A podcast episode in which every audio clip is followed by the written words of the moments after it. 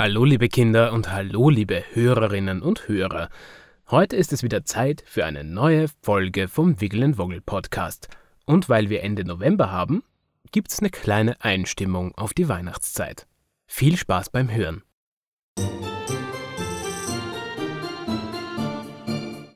Wiggle und Woggle, die sprechenden Stoffhasen. Episode 6. Die Weihnachtskekse.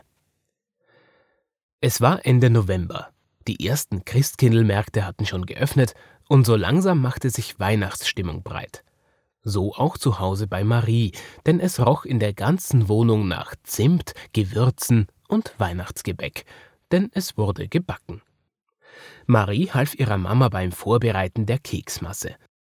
Sie durfte sich um das Formen der Vanillekipferl kümmern und steckte schon mitten im Geschehen. Sie saß am Küchentisch und ihre Hände waren voller Mehl, denn die Finger sollten nicht am Teig picken bleiben. Neben Marie saß Woggle, der an etwas kaute. Naja, ich weiß ja nicht. So gut schmeckt das gar nicht, sagte er enttäuscht. Marie sah den rosa Hasenbub an und schüttelte nur den Kopf.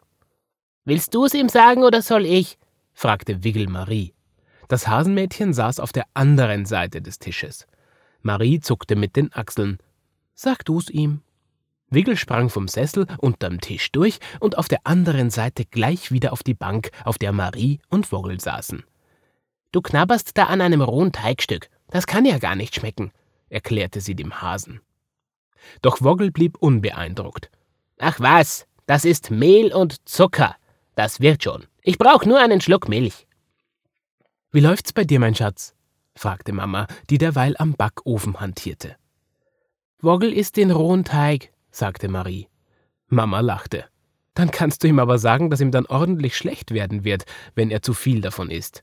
Das muss doch vorher noch gebacken werden. Marie drehte sich zu Woggle, um diese wichtige Information weiterzugeben, doch bevor sie noch Luft holen konnte, fiel ihr der Hase ins Wort. Ich hab's gehört, danke. Die Milch hat's übrigens auch nicht besser gemacht. Plötzlich hörte man, wie jemand die Eingangstüre der Wohnung aufsperrte. Wiggle sprang von der Sitzbank und hoppelte aus der Küche. Dabei sprang sie auch in etwas Mehl, das am Boden unter Marie verstreut lag, und verteilte einige Hasenfußspuren auf dem Weg von der Küche ins Vorzimmer. Papa war nach Hause gekommen. Er hatte noch etwas zu erledigen gehabt und war nun endlich wieder zu Hause. Es ist Papa, und er hat etwas Schönes mitgebracht, rief Wiggle aus dem Vorzimmer. Da bin ich mal gespannt, sagte Woggle. Ich hoffe nicht noch mehr rohen Teig.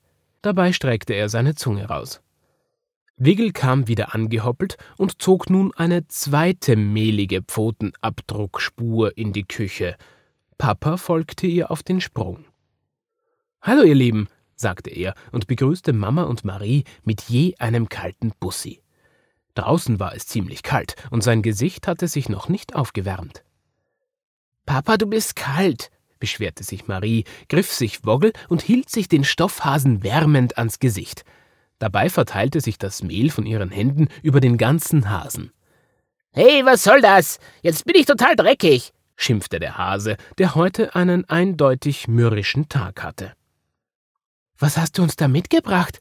Wollte Marie wissen und zeigte auf das Ding in Papas Händen. Es war in Papier gewickelt.